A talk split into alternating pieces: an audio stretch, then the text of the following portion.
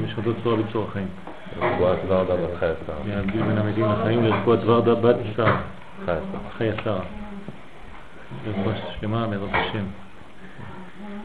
לפי הזוהר הקדוש, על הפסוק ויאמר השם אלוהים לא טוב היות האדם לבדו אעשה לו עזר כנגדו וייצר השם אלוהים מן האדמה כל חיית השדה. זה הפסוק, על זה אנחנו מתמקדים היום, וייצר השם אלוהים מן האדמה את כל חיית השדה, סליחה, ואת כל עוף השמיים, ויבא אל האדם לראות מה יקרה לו וכו'. כן, אז הפשוטן של המילים כאן, פשוטו של פסוק זה שהקדוש ברוך הוא, כן, השם אלוהים, ההוויה ואלוהים, יש כאן צירוף שיוצר מן האדמה חיית השדה, אנחנו צריכים להבין מה זה חיית השדה, וגם כל עוף השמיים, ואז הוא מביא אל האדם, לראות מה יקרה לו. וכל אשר יקרה לו האדם, נפש חייהו וכו' וכו'.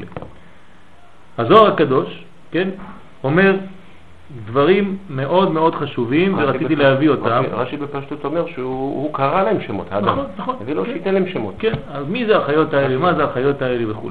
הזוהר הקדוש בא ומחדש לנו חידוש עצום, כן, למדי, ולכן הבאתי אותו לכם כדי להבין מה פירוש הדברים דווקא בשבת הזאת, שבת בראשית, שאם ניקח את הכלים האלה בעזרת השם למשך השנה, הדברים יעזרו לנו המון המון המון לקירוב הגאולה. עוד פתח ואמר, כך אומר הזוהר מתוק מדבש. עוד פתח ואמר, זה רבי שמעון בר יוחאי. וייצר השם אלוהים מן האדמה כל חיית השדה וכל עוף השמיים. כן, הוא חוזר על הפסוק. אומר רבי שמעון בר יוחאי עליו השלום, זכותו יגן עלינו אמן. בואי לעלמא, כן, אוי ואבוי, ואי לעלמא, דאינון אטימין ליבה, על אלה שהלב שלהם אטום, סגור, וסתימין עיינין, והעיניים שלהם סתומות, דלה מסתכלים ברזי דאורייתא, ולא מסתכלים בסודות התורה, ברזי התורה, ולא ידעין דוודאי חיית השדה ועוף השמיים אינון עמי הארץ. זאת אומרת, מי זה חיית השדה ועוף השמיים? אלו אנשים פשוטים שנקראים עמי הארץ. ואפילו באילן דאינון נפש חיה, וגם אלה שהם נפש חיה, לא איש תקח עזר בהון בגלותה, אין עזר מהם בגלות, בינתיים אני קורא, כן? עוד מעט נתחיל להסביר, לשכינתה בגלותה, בשביל השכינה שנמצאת בגלות, ולה למשה דאי הוא עימה, וגם לא למשה שהוא נמצא איתה. דבכל זימנה דגלות שכינתה לא זז מינה. כן? כל פעם, כל זמן שיש גלות, השכינה לא זזה. עד כאן. אחרי זה זה כבר שאלה של הבן. לא, לא זזה מהארץ? עוד מעט נבין, כן? זה, זוהר הוא כותב הכל בצורה מאוד מאוד מרוכזת, סגור, כן? מגלה טפח ומכסה אלפיים אמה. כן? זאת אומרת שאנחנו צריכים להבין מהטפח הזה את כל מה שאפשר להבין, לא את האלפיים אמה, הלוואי עלינו, אבל להבין משהו. אז יש לנו פה למטה את התרגום ואת ההסבר, אחרי זה נחזור למה שאומר רבי אלעזר הבן. עוד פתח רבי שמעון ואמר, הוא מביא את הפסוק הזה בבראשית, לא שמים לב הרבה על הפסוק הזה, נכון? על ה, לפחות על החלק הזה, וייצר השם אלוהים מן האדמה כל חיית השדה. כן? פתח רבי שמעון ואמר על הפסוק, וייצר השם אלוהים מן האדמה כל חיית השדה. וכל, כן? בפסוק כתיב ואת כל, אבל הזוהר כתב משום מה וכל. ואת כל עוף השמיים, לכן הבאתי לכם את הפסוק למעלה, ואת כל עוף השמיים. אז אני חוזר. ואי לעלמא ואינון אטימין ליבה וסתימין עינין. תרגום, אוי להם, לבני אדם שליבם אטום ועיני שכלם סתומות מלהבין את התורה. דלה מסתכלים ברזי דאורייתא, מי אלו האנשים האלה? ואינם מתבוננים לדעת סודות התורה, אנשים שלא רוצים ללמוד קבלה, לא רוצים ללמוד סוד. ולה ידעין, לכן הם לא יודעים, אין להם חיבור, אין להם קשר, אין להם אחדות, ואינם יודעים סוד העניין המרומז בפרשה זו. ולכן הם לא מבינים את מה פרשת בראשית רוצה לרמז, ובמיוחד פרשה זו, החלק הזה שאנחנו קוראים עכשיו. מה הוא בא להגיד לנו? ולכן אתם רואים אנשים שמדברים על פרשת בראשית כאילו פרשה רגילה. בראשית ברא את השמיים, את הארץ, והארץ הייתה תוהו ובוהו, כן, חושך, כל המושגים שלנו, חושך, תהום, כן, ורוח, אלוהים מרחפת על פני המים, מים, כן, אז אומרים לך, כן, היה מים, וזה, וזה, כן, הכל, חושבים שהכל זה פה, כן, הכל קל, פשוט, בלוז'יק. ויאמר אלוהים יהי אור ויהי אור, מה זה אור? הנה 220, כן, הכל, עניין של לוג'יקה. כן, לוגיקה כתוב. מוריי ורבותיי, פרשת בראשית אסור, לא אי אפשר, אסור להבין אותה בפשט, אסור. זה איסור חמור. פרשת בראשית, שלם של הזוהר, כל הספר, בוודאי, אי. אפשר, זה. אסור להבין ספר בראשית בפשט. מי שמנסה להבין ספר בראשית בפשט, הוא בא חז ושלום לידי כפירה. סכנה. לא יודעים סוד העניין המרומז בפרשה זו. בוודאי, מה שכתוב חיית השדה ועוף השמיים, אומר רבי שמעון בר יוחאי, אינון עמי הארץ, שנמשלים לחיות ועופות לפי שהם ריקים מתורה ומצוות. אדם שהוא ריק, אין לו תורה ומצוות, הוא נקרא חיית השדה ועוף השמיים. כן? תרנגולים, ציפורים וחיית השדה, חיות. כן? למה? כי אין להם תורה ומצוות. ולכן, הם ודאי אינם עוזרים את השכינה בגלות. השכינה נמצאת בגלות, אין גילוי עדיין של אור בעולם כמו שצריך, כי אם היה גילוי של אור כמו שצריך, היינו כבר במצב של בילה המוות לנצח ונצחיות וחיים בלי מוות וגילוי אור רוחני של קודשא בריחו, גילוי מלכותו בעולם וכו' וכו', בריאות לכולם וכו'. כן, זה נקרא שעדיין לא. אז מה אנחנו עושים פה? מחכים? כן? לא, עוזרים. צריך לעזור. מה זה, איך עוזרים? איך עוזרים? אומר פה רבי שמעון בר יוחאי, אנשים שהם ריקים מתורה ומצוות הם ודאי לא עוזרים לא. לשכינה. אז עכשיו תגידו לי, אבל יש אנשים שלומדים תורה ומצוות, זה לא שאף אחד לא לומד. כן, יש אנשים שלומדים, יש אנשים שמתעמקים, יש אנשים שמנסים, יש אנשים... חבוד. יש אנשים ש... כן, מנסים להתעמק בדברים. פה יבוא.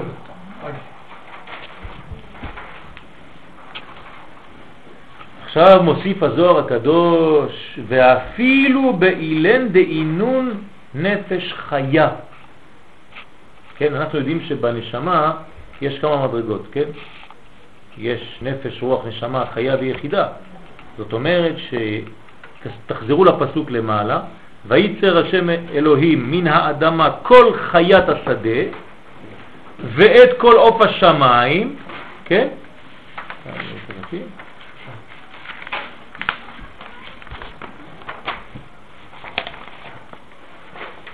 ואת כל עוף השמיים ויבא לאדם. אז מה זה חיה? אומר רבי שמעון בר יוחאי עליו השלום, אפילו באילן דהינו נפש חיה, אלא אפילו אלו התלמידי חכמים שיש להם נשמה קדושה. תלמידי חכמים יש להם נשמה קדושה, והנקראת נפש חיה ועוסקים בתורה ומצוות. עם כל זה, לא ישתכח עזר בהון, לא נמצא עזר וסיוע על ידי מעשיהם הטובים. הם לא עוזרים לשום דבר, השם ישמור. מה זה, עושים תורה, עושים מצוות, זה לא עוזר? יש להם נשמה קדושה, זה לא מספיק? לא עוזרים על ידי מעשיהם הטובים לשכינתה בגלותה, לא עוזרים לשכינה בגלות. ריבונו של עולם, מה צריך יותר מתורה ומצוות כדי לעזור לשכינה בגלות כדי לצאת ממנה?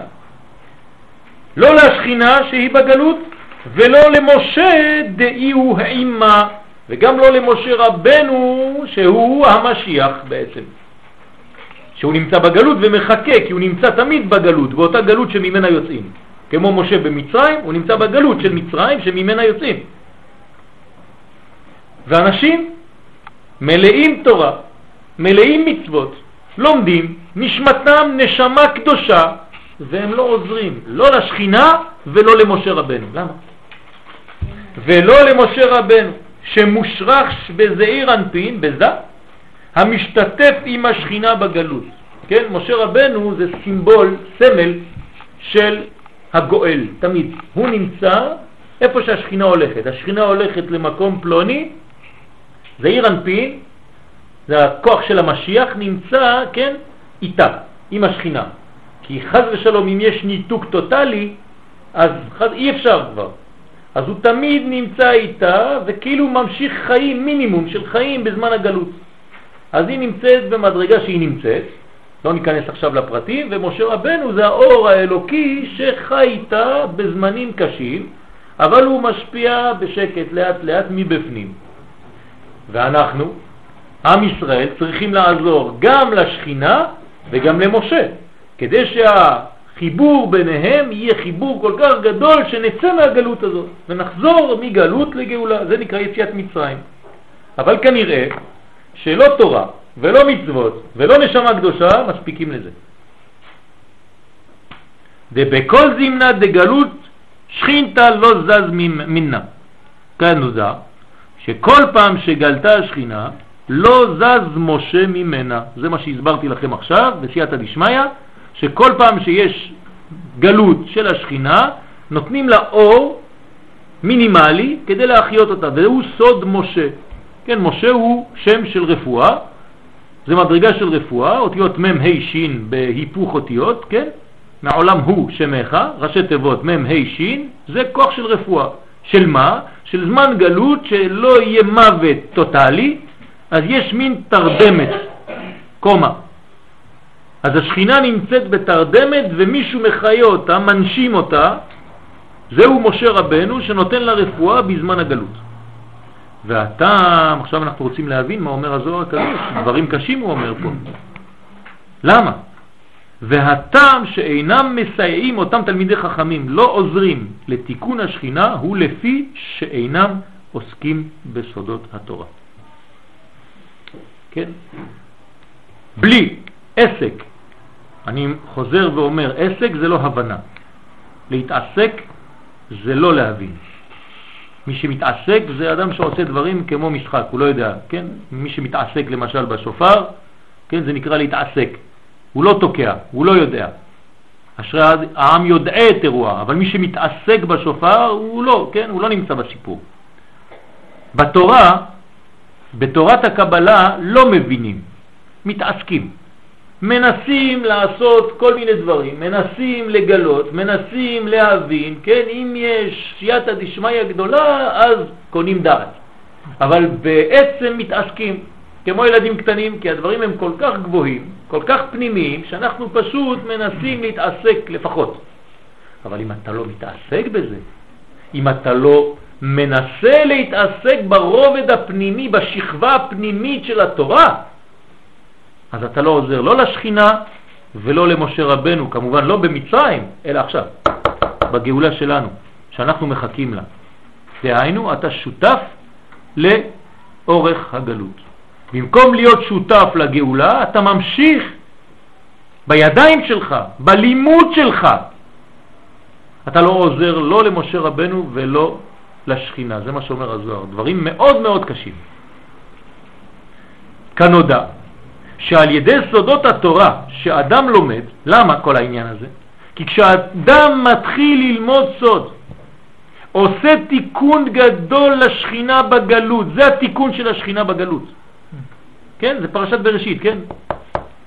על ידי התיקון הזה עושה תיקון לשכינה בגלות, ולפי זה כוונת הפסוק הוא וייצר השם אלוהים מן האדמה כל חיית השדה ואת כל עוף השמיים שהם עמי הארץ. הוא קורא לזה עם הארץ. וגם כל שאר, כל אשר יקרא לו האדם נפש חיה, אז אלה עמי הארץ, בסדר, מבינים שהם לא עוזרים לא למשה רבנו ולא לשכינה. אבל הוא מוסיף, וגם כל אשר יקרא לו האדם נפש חיה, אפילו האנשים שגדלו למדרגה שנקראים נפש חיה, שלהם מדרגה של נשמה קדושה ולומדים תורה ועושים מצוות, שהם התלמידי חכמים, ובכל זה, ולאדם לא מצא עזר כנגדו. עכשיו הוא מכניס לכם פסוק אחר, הזוהר הקדוש, הוא אומר, עם כל זה, ולאדם לא מצא עזר כנגדו. מה הקשר? לא אדם? אדם? לא, ולאדם, אה, כן, ולאדם לא מצא עזר כנגדו. מה הקשר? מה הקשר? אתם מבינים שזה פסוק אחר, ולאדם לא מצא עזר כנגדו, נכון? למה- כנגדו ולא לצידו? מה? למה כנגדו? עוד מעט, תסתכלו, תסתכלו. חווה, אבל זה לא חווה. אז בואו נקרא את הפסוק מילים מההתחלה. ויאמר השם אלוהים, לא טוב היות האדם לבדו, אעשה לו עזר כנגדו. כן? אחרי זה יש כל הפסוק הזה, ואחרי זה בסוף הפסוק הזה כתוב, ולאדם לא עשה עזר כנגדו, לא מצא. הפסוק הראשון קובע. כן? אז מה, מה קורה כאן? כנראה שכאן יש חיות שמופיעות לפני משה רבנו. עכשיו אנחנו מביאים לפי הזוהר הזה שחיות אלו הן לא חיות, אלא בפנימיות, מדרגות מדרגות של בני אדם, שעוברים ליד אדם, אדם זה משה רבנו, מול משה רבנו, כדי לעזור לאותו אדם שנקרא משה רבנו, כן, ישראל נקראים אדם, לעלות מהקליפות, מהגלות אל הגאולה, להעלות את השכינה מהעפר. ואז הוא מחפש והם עוברים והוא אומר לא, לא עוזר לי, זה לא עוזר לי, וזה לא עוזר לי, וזה לא עוזר לי, והשיקום של הזוהר הוא אדם לא מצא עזר כנגדו, אף אחד לא עוזר לי. אף אחד, זה משה שאומר. הקדוש ברוך הוא אומר למשה, תסתכל, אני מביא לך כל מיני אנשים, זה לא עוזר. מי זה אדם? אדם, כן, הוא לאדם. אדם בגמטריה גאולה. אז אני מתרגם לכם. ולגאולה לא מצא עזר כנגדו. זה אותו דבר. זאת אומרת, כדי לגאול את העם ישראל אין עזר, אני רואה שאף אחד לא רוצה לעזור. למה אף אחד לא רוצה לעזור? כי לא משתדלים בלימוד שהוא לבדו יכול לעזור. אלה שהם עמי הארץ, אני מבין שהם לא עוזרים. כי הם מטפלים בחומר שלהם, בכיס שלהם, כל מה שמעניין אותם זה איזה ביזנס הם יעשו היום ומחר וכו'. בסדר, אני מבין. לפחות הם עושים משהו שהם מאמינים בו. אבל אתה, יש לך נשמה קדושה, אתה לומד תורה, אתה עושה מצוות, ואתה מזניח את החלק שנקרא פנימיות, זאת אומרת אתה מתעסק אפילו בתורה בחלק הרובד החיצוני שלה בלבד ולא מתעמק בה, גם אתה לא עוזר, וזה החידוש, גם אתה לא עוזר לגאולה ולא למשה רבנו שנקרא אדם. ואז אתה עובר, עוברים, עוברים לפניו, והוא אומר, אני לא מבין, אף אחד לא עוזר, ולאדם לא מצא עזר כנגדו. עכשיו הבן של רבי שמעון בר יוחאי קם, רבי אלעזר, והוא שואל. אמר רבי אלעזר, תחזרו לזוהר שמה, כן? אמר רבי אלעזר, באמצע, והמן יהב עובדה דאדם בישראל ובמשה. אמר לברי, ואת אמרת הכי, וחילו וליפת מגיד מראשית אחרית? אמר להכי הוא ודאי. הבן שואל שאלה. אבא מלמד עכשיו, רבי שמעון בר יוחאי מלמד תורה, הבן שלו יושב לידו, ואבא מלמד את כל מה שעכשיו אנחנו אומרים. כן? הרבה יותר מזה, כן? אבל הוא מלמד. הזוהר מתמצת לנו את מה שהוא מלמד שם. והבן קם, רבי אלעזר, ושואל אותו, תחזרו לצד שמאל, אמר רבי אלעזר לרבי שמעון, עכשיו אנחנו למעלה בצד שמאל, והמן יהב עובדה דאדם בישראל ובמשה, רוצה לומר, איך אפשר לפרש את מעשה בראשית, אומר הבן, שהיה בזמן אדם הראשון על בני ישראל ועל משה רבנו. הוא כאילו אומר לאבא שלו, מה אתה עושה לי פירוש של אדם הראשון, סיפור עם חיות ובהמות על הגאולה, על השכינה, על מצרים? מה אתה מבלבל בין הדברים? זה היה שם וזה היה פה.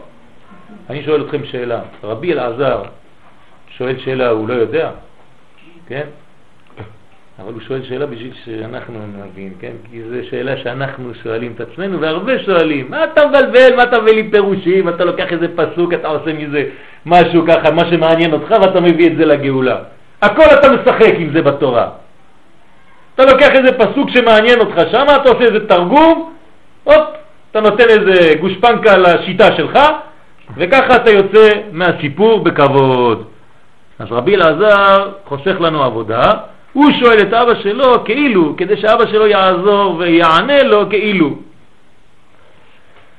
אמר לרבי שמעון, אז אבא שלו עונה לו, כן? רבי שמעון בר יוחאי אומר לרבי אלעזר, ברי, יא בני, כן? בן שלי, זה כולם. כן? כאן ברי זה כשאתה מסתכל בבר, כשאתה מסתכל בחיצוניות, זה נקרא בר. כן, ברי זה הבן כי הוא יצא מחוץ לאבא. זאת אומרת, אתה יודע למה אתה שואל שאלות כאלה? כי אתה בחוץ. אם היית בפנים, כן, היית מבין. אם היית בשמיעה, בשמעון, בשינמם, בשם, היית מבין, אבל אתה בר. הוא לא מתכוון אל רבי אלעזר עצמו, אלא הוא מתכוון לכל אלו שנמצאים בבר. ואת אמרת, אחי, אתה שואל אותי שאלה כזאת? וכי אתה שואל שאלה כזו, אומר האבא, וכי לא אוליפת מגיד מראשית אחרית, וכי לא למדת בישיבה, בני היקר, סוד העניין. איזה סוד אנחנו צריכים ללמוד? שהקדוש ברוך הוא רמז בראשית הבריאה את כל מה שיהיה באחרית הימים. אתה לא מבין? שזה רק קוד, שבראשית זה קוד לכל מה שיקרה עד סוף גמר התיקון?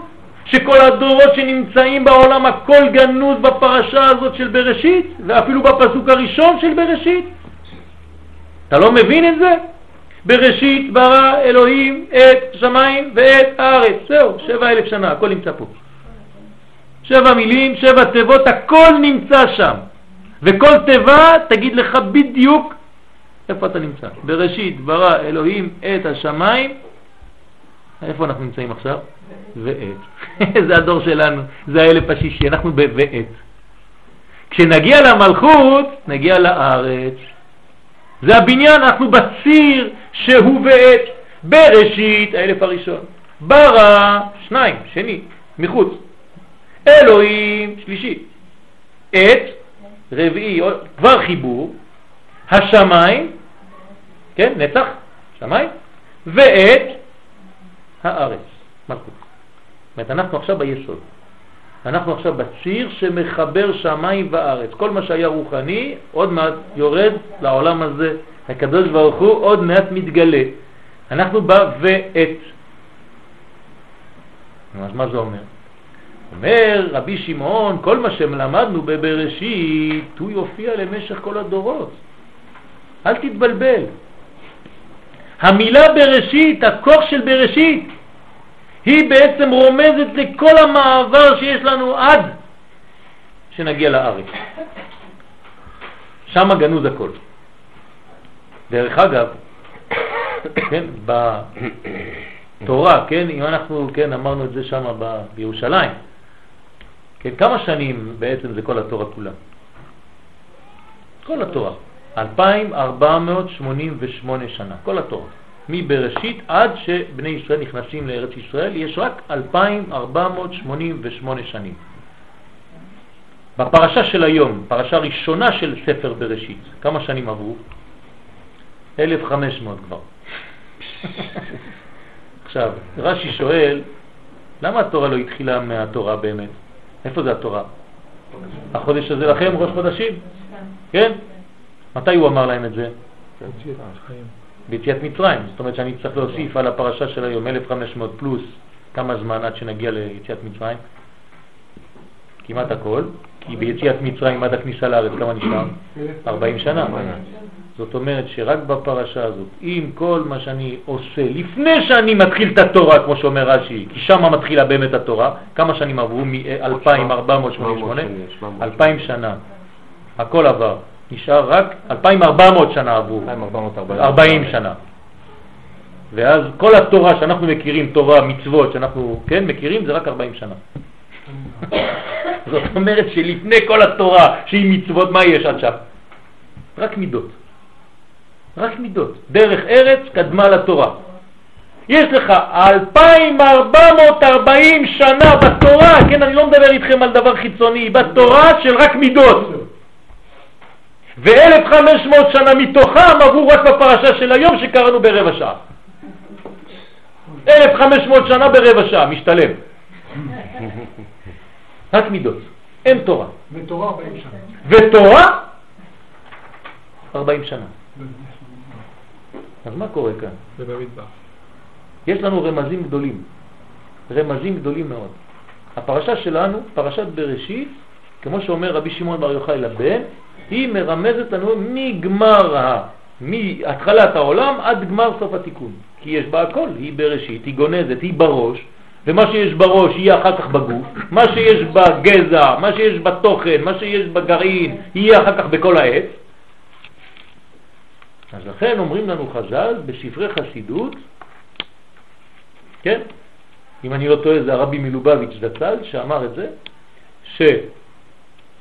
שמכיוון שהתורה מתחילה בראשית, שזה ההתחלה, והיא מסיימת, כן היום היום בפרשה שלנו ב...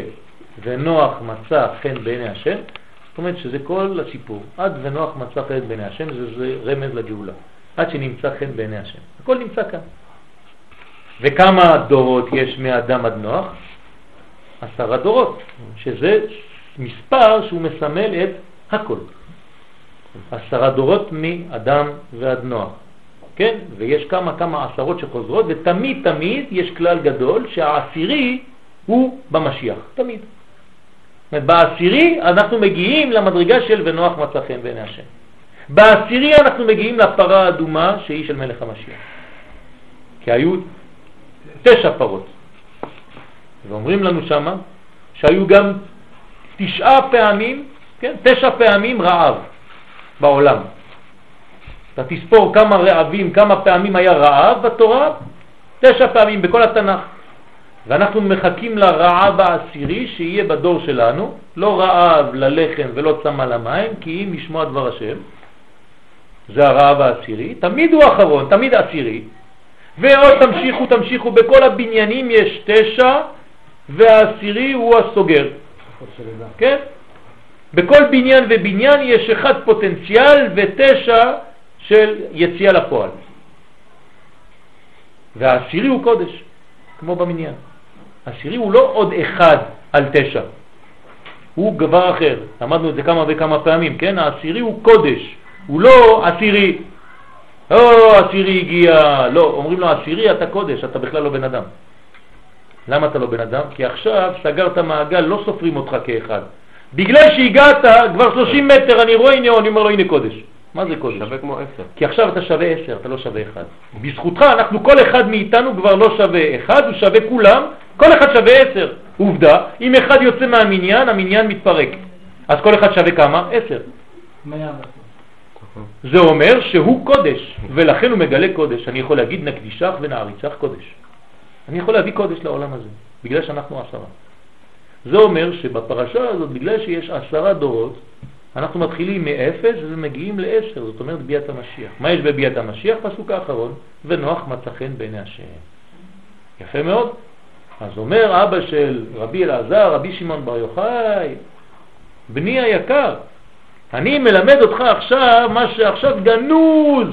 מי שלא מבין את זה, מה הוא רואה שם? גן חיות. וייצר השם אלוהים מן האדר, הפך חיית השדה, כן, מי שלא מבין את בראשית, מה הוא רואה שם? רק צעקות, קרוקודיל, אה, פירות, זה, כל הצף, מה שאתה רוצה, ציוצים, ציפורים, מה שאתה רוצה. אבל זה הפך להיות ג'ונגל, זה בראשית. בראש של האנשים, מה זה בראשית? אתה רוצה עשב, עצים, תפוחים, מנגו, כן, ככה זה בראש של כולם, נכון? חיות, צבעים, ציפורים, כן, ג'ונגל. אומר לו, אדוני, אני לא מדבר עם הג'ונגל, בני היקר, אני מדבר על אנשים. התכלית של העולם הזה זה לא לעשות ג'ונגל, זה לעשות גאולה. וכדי לעשות גאולה יופיעו אנשים שלפעמים הם דומים לחיית השדה, וכאלה שדומים לעוף השמיים. מי אלה? עמה הארץ, אנשים שלא מבינים כלום ולא לומדים תורה ולא עושים מצוות ולא עושים כלום, אלה חיות השדה ועוף השמיים, ואפילו אלה שלומדים, אם הם לא מפנימים בלימוד שלהם, הלימוד שלהם לא עוזר לגאולה הזאת. אמר לרבי אלעזר, אז רבי אלעזר עונה לאבא שלו, הכי הוא ודאי. בטח, אבא, אם אתה אומר משהו, זה הכל אמת. אני לא אגיד הפך ממה שאתה אומר, כן? אתה רבי שמעון בר יוחאי, זה לא סתם איזה ילד קטן, כן? והרבי אלעזר הוא מבין, הוא גם היה בתוך העניין הזה, הוא כבר הבין לפני. אבל הוא כאילו אומר לנו, כן, תגידו אותו דבר גם אתם. ודאי כן הוא, כי דבריך שהכל מרומז במעשה בראשית. והמשיך רבי שמעון לבאר מה שאמר לאל. עכשיו הוא נכנס יותר, אומר לו, אה, עכשיו אתה רוצה להבין בדיוק מה קורה? אז אני אסביר לך. ואמר, ובגינדה, ובגלל זה משה לא מת. כן? זה לא מיתוס, כן? לא מת. ולכן אותה הבחינה של משה שמושרשת בזעיר אנפין לא מתה. את משה זה זעיר אנפין, כן? מי שלא למד קצת קשה לו להבין את המושגים, מונחים חדשים, אבל משה רבנו זה כמו זעיר אנפין, זה כמו תפארת, זה כל המדרגה של המידות. אז הוא אומר, המדרגה הזאת לא מתה. למה? ואדם מתקרא אי הוא, ונקראת בשם אדם.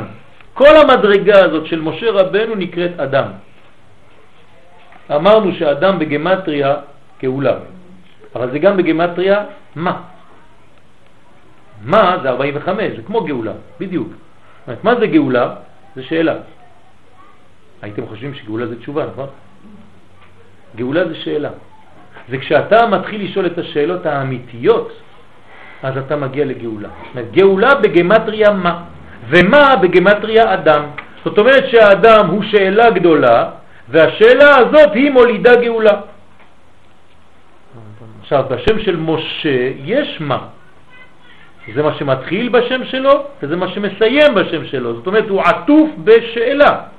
ובאמצע יש את התשובה, את השין, את האיזון. אבל הוא עטוף שאלה. לכן משה הוא גם כן אדם. יש בו, הוא כולל בשם שלו את המושג הזה מ"ה, 45. יש בה שם של משה, חוץ שיש לו 300, חוץ מזה. שין. אבל הוא כלול בזה, הוא כולל את זה. אז ונקראת בשם אדם כנגד השם מ"ה, שבזעיר אנפין, שהוא בגמטריה אדם. איך הגענו לשם הזה מ"ה, שהוא בגמטריה אדם? אתם לוקחים את שם השם. כן, שם השם, השם הזה, י' כ' ו' כ', אנחנו כותבים אותו ככה, נכתוב לכם אותו י' כ' ו' אוקיי? הנה, אתם רואים את זה מרחוק? תספרו כמה זה, יוצא לכם 45. זה אותו שם, זה י' כ' ו' כ', רק פתחתי אותו ומילאתי אותו במילואים, כן? זה מילוי אלפין. אז י' ו' ד', ה' א', ו' א' ו', ה' א'. י' כ' ו' כ', אתם מורידים את השורש, אתם רואים י' כ' ו' כ', השורש נשאר. ופה המילוי זה ו' י', פה זה א', פה זה א' ו' ופה זה א'. ביחד כל השם הזה יוצא בגמטריה 45. כשנגלה את השם הזה, איך שהוא כאן, נגלה את הגאולה. עכשיו, ממה הוא מלא? באלף. כן? למה הוא מלא באלף ולא מילאתי אותו באות אחרת? היינו יכולים למלא אותו ביוד, הייתי יכול למלא אותו בה', למה באלף דווקא? האחדות. זאת אומרת שאני חייב למלא את השם הזה בדבר שהוא אחד, לא בריבוי. חייב למלא את השם הזה באחדות אחת כוללת, שאני אבין שהכל סוד אחד כולל, כשאני ממלא את אותו שם באחדות, באלף, שלא מופיע בבראשית, כי היא מי שהיא צריכה לגלות, אנחנו מסתירים אותה בהתחלה כדי לגלות אותה בסוף, אז ברגע שאתה ממלא את השם באלף, אז בעצם אתה מגלה גאולה. אז אומר לו עכשיו, כן, זה אדם. ואדם יתקראי הוא ונקראת בשם אדם כנגד השם מה שבזה שהוא בגמטריה אדם. זה דם עם א', בתוספת א'. בלי א', האדם הוא רק דם, אין לו כלום. האלף היא שמחיה את הדם הזה ונותנת לו את המדרגה של אדם. לפי שבחינה זו של משה אינה זזה מן השכינה בגלות. זאת אומרת שאני חייב לשמור קשר עם השכינה, עם המדרגה הזאת שנקראת משה רבנו. במילים פשוטות, בכל גלות נמצא משה אחד קטן שמחכה שיעזרו לו. והמשה הזה הוא גדל גדל גדל בתוך הגלות, אפילו בבית של הפרו של הגלות הזאת, בגלות של הגלות, והוא מחכה שיוציאו אותו משם, כן? כי מן המים משיתיהו, אני חייב להוציא אותו מאיזה מקום מאוד מאוד מאוד מושרש, ואז הוא גואל את ישראל. אבל איך אני עושה כדי לעזור למשה הזה? אומר פה רבי שמעון בר יוחאי, אני חייב ללמוד את הלימוד שעוזר למשה לצאת מן המים. מים זה תורה. מן המים משיתיהו מן התורה שנקראת מים, אני חייב להכניס את היד שלי בתוך המים העמוקים של התורה, דהיינו ללמוד סוד, ולעזור למשה שהוא נמצא בתוך המים שמה כדי שלא יטבע, כי פרעה רוצה להטביע את כולם בתוך המים. שישארו בתוך המים, שלא יוציאו את התינוקות מהמים, כי אם אתה מוציא את התינוק מהמים אתה מגלה את הגאולה. אז מה אומר לך פרעה? פרעה זה אותו יצר הרע, שאומר לך לא, כל הבן תכניס אותו לתוך המים, תזרוק אותו שם בפנים, שלא יצא, אל תוציא אותו. הסוד הוא גנוז בפנים, תשאיר אותו בפנים, לא להוציא את זה. ואנחנו כשיוצאים לגאולה רק הולכים לתוך המים ומוצאים את כולם. מוצאים את משה, מוצאים את יוסף, כן? למה אנחנו מוצאים את כולם מתוך המים? כי זה הפנימיות. משה ויוסף מסמלים לנו את הפנימיות שהולכים לתוך המים העמוקים דאורייתא ומוציאים משם את הגאולה, את הגואל. ומה שכתב וימות שם משה עבד השם, אז למה כתוב שמשה מת? אם הזוהר אומר שמשה לא מת, למה כתוב בפסוק בפירוש משה מת? עבד השם? הוא בחינתו הנקראת עבד בסוד מלאך מטס הוא שמתה. המלאך המדרגה הרוחנית שנקראת מתת, ואני לא אכנס עכשיו לפרטים כי זה דברים יותר עמוקים בעולם היצירה והמבין יבין, היא המדרגה שנעלמה. אבל בחינתו המושרשת בזה לא מתה. משה רבנו נמצא חי וקיים, בדיוק כמו יוסף, בדיוק כמו דוד, בדיוק כמו הצדיקים, אפילו במיטתם קרויים חיים. כן, זה ספר הגלגולים שם. ובגינה, בגללו, בזכותו, איתמר בגלותה בתראה, ולאדם לא מצא איזה, עכשיו אנחנו מדברים, תסתכלו עכשיו, עברנו את כל הדורות, הזוהר קופץ. הוא התחיל באדם, הוא נותן לנו רמז על משה, ועכשיו הזוהר עובר מיד לגאולה שלנו האחרונה. הוא לא נשאר, כן? הזוהר הוא מאוד מאוד גמיש, עובר מתקופה לתקופה, גומר את כל הסיפור. פירוש הקדוש ברוך הוא לא מצא תלמידי חכמים שיהיו עזר למשה בגלות, חז ושלום. הקדוש ברוך הוא מחפש אנשים שיעזרו למשה לצאת ולהושיע את ישראל, ואני מתרגם לכם במילים של היום, מחפש תלמידי חכמים שיעזרו למלך המשיח להתגלות. אלא כולהו כנגדו. כתוב עזר כנגדו. אם זכה, נעשית לו עזר. לא זכה, כנגדו. אז מה הפכנו חש ושלום להיות? נגד מלך המשיח. אתה רוצה משיח? אתה כנגדו.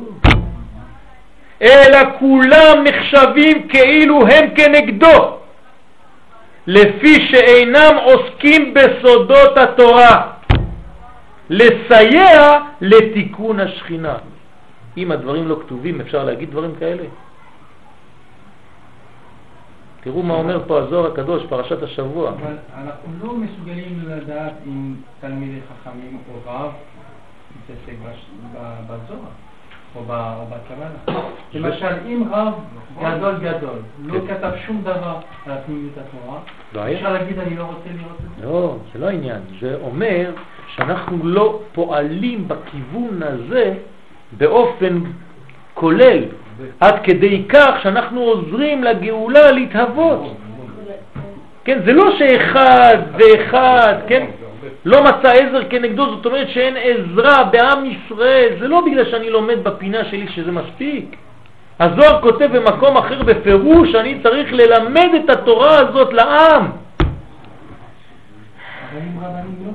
אל תדבר על עכשיו על רבנים, אני לא יודע מי. לא רבנים של היום, הרבנים כמו הרמב"ם. כן.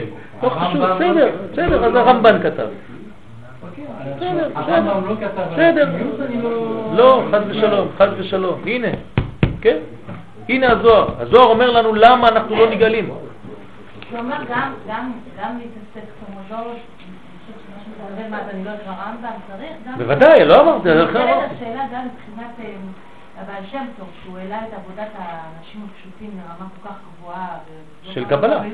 של קבלה. על הפשיטות שלהם, לא, לא אנשים. אבל זה קבלה. שמתוך חוסר הבנה, כמו הסיפור הפשט הידוע, שבמקום להתפלל הוא פשוט אמר קוקוריקו, משהו כזה. כן, אבל זה קבלה, זה קבלה, זה רק להוריד את הקבלה לרמות נמוכות מאוד של האדם. זה נקרא קבלה, מה זה חסידות? מה עשה הבעל שם טוב? מבחינת עמי הרצון.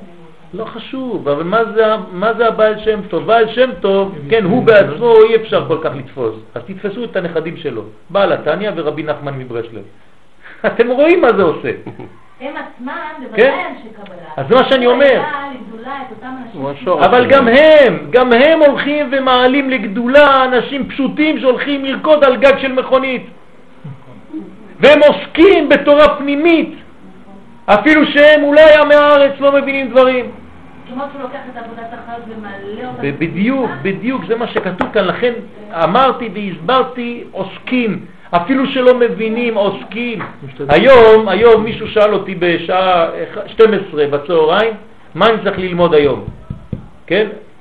אמרתי לו תלמד זוהר, דווקא היום, כי זה היה שבת בראשית והיה חשוב ללמוד זוהר היום.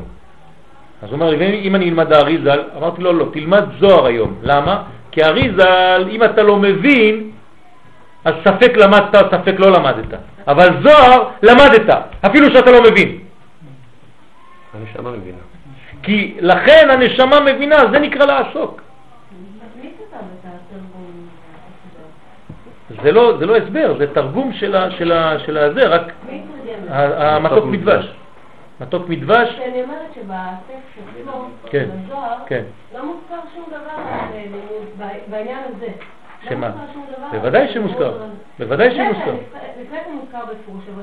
הפירוש מוזכר. לא, אבל, אבל הוא ממשיך, הוא ממשיך, הוא ממשיך את כל מה שהיה לפני, חוץ מזה, שאני עכשיו קטעתי לכם את הטקסט, אבל בטקסט עצמו שם הוא ממשיך עוד ועוד, רק אני הצגתי את העניין כאן. עוד מעט נמשיך ותראו. וכן עמודה דאמצעיתא, וכן על זה הנקרא אדם העליון, לפי שיש בו שם מה, שבו מושרשת נשמת משה, איתם הרבה, ולאדם לא מצא עזר דאפיק שכינתה מן גלותה. הנה, הוא אומר זה בפירוש, שהוא לא מוצא עזר להוציא, כן? פירוש, לא מצא הקדוש ברוך הוא מי שיעזור לזה להוציא את שכינתו מן הגלות. למה? עכשיו הוא מביא לכם עוד פסוק ממקום אחר. הדאו בכתיב ויפן כה וכה. תראו איזה גמישות יש לזוהר. הוא לוקח עכשיו את משה רבנו, כשהוא הרג את המצרי, אתם זוכרים? כתוב ויפן כה וכה, וירא כי אין איש, ויח את המצרי ויטמנהו בחול. אומר פה הזוהר הקדוש, זה בדיוק מדבר על זה. הדאו דכתיב ויפן כה וכה, וירא כי אין איש. מה זה וירא כי אין איש? פירוש, והוא המשיך שם את ההמשך. פירוש אין אף אחד, כן, אין לימוד בשיטה הזאת, בכיוון הזה, מספיק, אין איש. אז מה הוא עושה? הוא רואה שעדיין הדברים טמונים בחול. אין עדיין את הקדושה הפנימית שיוצאת. ועל זה אנחנו צריכים, דווקא היום בפרשת בראשית, כן, שהיא התחלת כל השנה, להבין שאנחנו מאוד מאוד קרובים לזמנים גדולים מאוד, כן, הייתי עם כמה מהחברים פה, עם רבנים גדולים מאוד לפני יומיים, מקובלים, כן, גדולי ישראל, שאמרו לנו בפירוש שהשנה הזאת היא שנה שאסור לנו לפספס אותה. ולכן, כן, הוא לא אמר שיבוא משיח, לא יבוא משיח, הוא לא דיבר, אבל שאסור לנו לפספס אותה כי יש לנו אה, פוטנציאל מאוד גדול בעזרת השם לגאולה, והוא קיבל את זה מרבותיו גדולים, גדולי ישראל. ואני קיבלתי את זה בפירוש בטקסט, במכתב, מצדיק עליון בישראל, אולי אחד מהצדיקים הגדולים שיש לנו היום, שהשנה הזאת אסור לפספס אותה. עכשיו, למה אני מביא עכשיו את העניינים האלה? בגלל שאנחנו קצת נרדמים. כן, כל אחד מפחית את השני וכל אחד ממשיך, למרות שכבר הדברים השתנו לחלוטין, כן, ברוך השם, כבר לא כמו שהיה לפני 20-30 שנה, שכולם היו רועדים, היית פותח איזה ספר, כולם קופצים עליך. כן, היום ברוך השם מבינים שזה כבר חלק מהגאולה, כבר אי אפשר להפסיק, אתה לא יכול, אם אתה צריך להפסיק, אתה צריך להפסיק כל החסידות, כי כל החסידות מלאה קבלה, אתה צריך לסגור את כל החנויות, את כל ה... זה מוכרים רק ספרי קבלה, רוב, ממש, רוב הלימודים זה רק זה, רוב התוכניות ברדיו והטלוויזיה וכל הכבלים זה רק עניינים של קבלה, אתה צריך לסגור את עם ישראל בעצם, כן? אי אפשר יותר. זאת אומרת שאנחנו בכיוון הנכון, ברוך השם. אבל כאן באנו לחזק את הכיוון הזה, כי זה הכיוון האמיתי לגאול את עם ישראל. ולכן אנחנו מחויבים כל אחד לפי המדרגה שלו, אנחנו לא מקובלים, כן? אין לנו את החוצפה הזאת להגיד שהבנו משהו ושאנחנו גדולי ישראל, אבל אני קורא מה שהזוהר אומר לי. וחז"ל אומרים לנו, לא איזה ספר שכותב לי, כן? יש לי רב, יש לי רבנים שאני מדבר איתם בטלפון, פנים אל פנים, אני רואה אותם, כבוד הרב, מה אני צריך לעשות? תגלה כמה שיותר עכשיו לאנשים שהם צריכים להתעמק ולהוציא ולהוציא את הפנימיות הזאת כלפי חוץ כמה שיותר, בכלים נכונים, בשמחה גדולה, בלי להשתגע, לאט לאט, אבל להוציא, להוציא, להוציא. זה גמר התיקון. עד שיפוצו כל המעיינותיך החוצה, כל המעיינות האלה, כן, מה אמר הבעל שם טוב שהזכרתם? מתי יבוא משיח?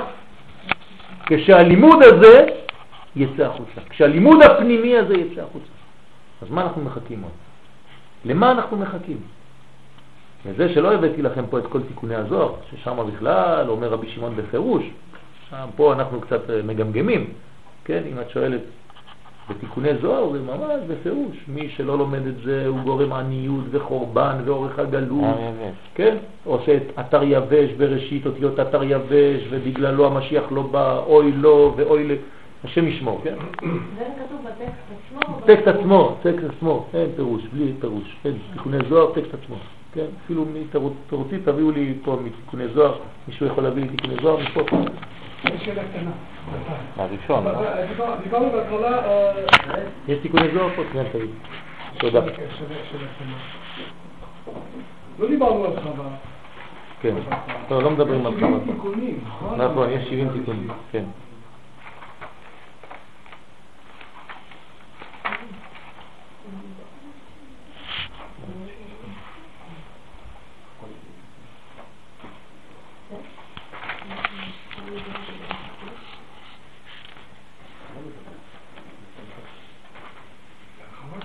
ארבעים ושלוש, אני חושב שזה היה. מה? אני שזה היה ארבעים ושלוש. 40?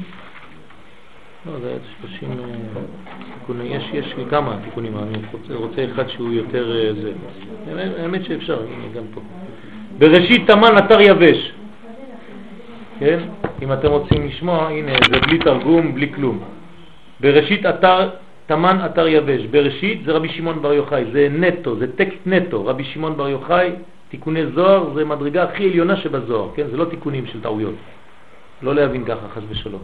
בראשית תמן אתר יבש. בראשית זה אותיות אתר יבש. ודא יהיו ונהר יחרב ויבש, זה נקרא נהר שהוא חרב ויבש. בההוא זמנה דהיהו יבש, בגלל שבאותו זמן הוא יבש ואי יבשה, אז הכל יבש, הכל ביבשה, הכל יבשים, כולם יבשים. סבחין בנין לטאטה, צועקים הבנים שלמטה, בני ישראל, בייחודה, כן, עושים ייחודים, ואומרים שמע ישראל, ואין קול ואין עונה, הקדוש ברוך הוא לא עונה.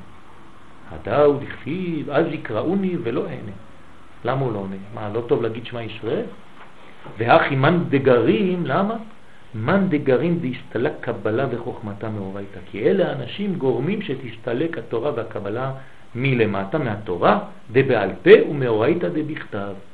גם מתורה שבעל פה וגם מתורה שבכתב. וגרים, והם גורמים במעשה זה, דלה השתדלון בהון, שאנשים לא השתדלו בלימוד הזה, ואמרין, והם אומרים, דלית, דלה אית אלא פשט באורייתא, שהם אומרים שיש רק פשט בתורה, ובתלמודה ובתלמוד, בוודאי כאילו הוא יסלק נביאו מההוא נהר ומההוא גן. הם מסלקים את המבוע, את האור מאותו גן.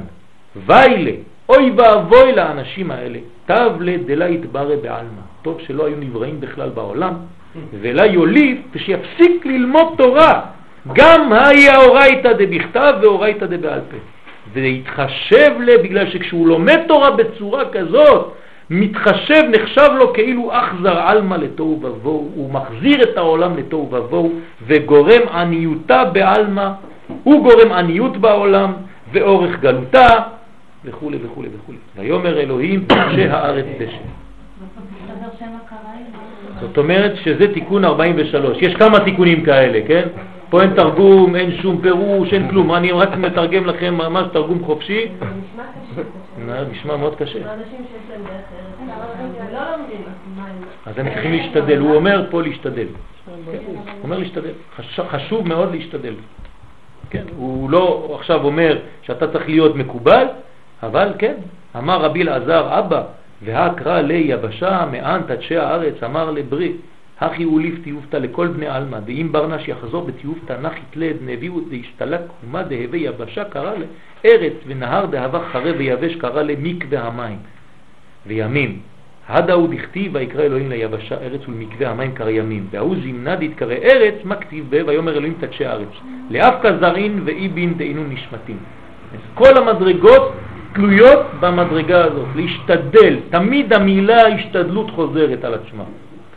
דלה משתדלין באורייתא. אנחנו לא, כן, משלים את עצמנו שנהיה, כן, רבי שמעון בר יוחאי, אבל צריך להשתדל בלימוד הזה. ואם אני קורא דבר כזה, זה, זה מבהיל. זה תיקוני זוהר, זה לא שטויות, זה לא סתם. נכון, בגלל זה, בגלל זה הלימוד הזה הוא חשוב. בגלל זה הלימוד הזה הוא חשוב. חכמי ספרד, אם אתם זוכרים, כל מוצאי שבת היו לומדים זוהר, בלי להבין, רק קוראים. כולם יושבים בבית כנסת, לומדים. כן. קוראים ככה, בראשית המן אתריה, כולם ביחד, כולם. כן. נכון? כן. במרוקו ככה, כן? נו, אז מה, הם טיפשים היו? חס ושלום. היו יודעים את הסוד. כשהיו באים מסעית כדי להעמיס בית, לפני שנכנסים לבית מכניסים את הזוהר, דבר ראשון. לפני הכלים. וכשהזוהר נכנס לבית, קנו סט של זוהר, היו עושים מסיבה ומשתה. אז איך הם לא זכו למשיח? אה?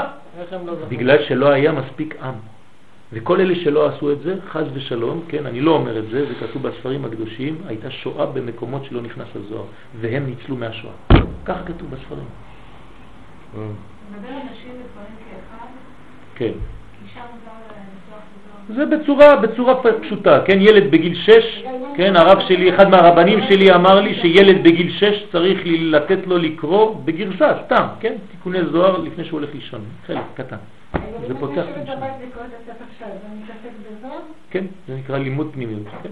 אוקיי, אבל עוד יותר טוב לקרוא בספר הזוהר ממש, בלי להבין אפילו, בגרסה. בטח שזה משהו. מה? לא, לא, לא, זה מה שאני אומר, דווקא, דווקא לא מתורגם, דווקא ככה.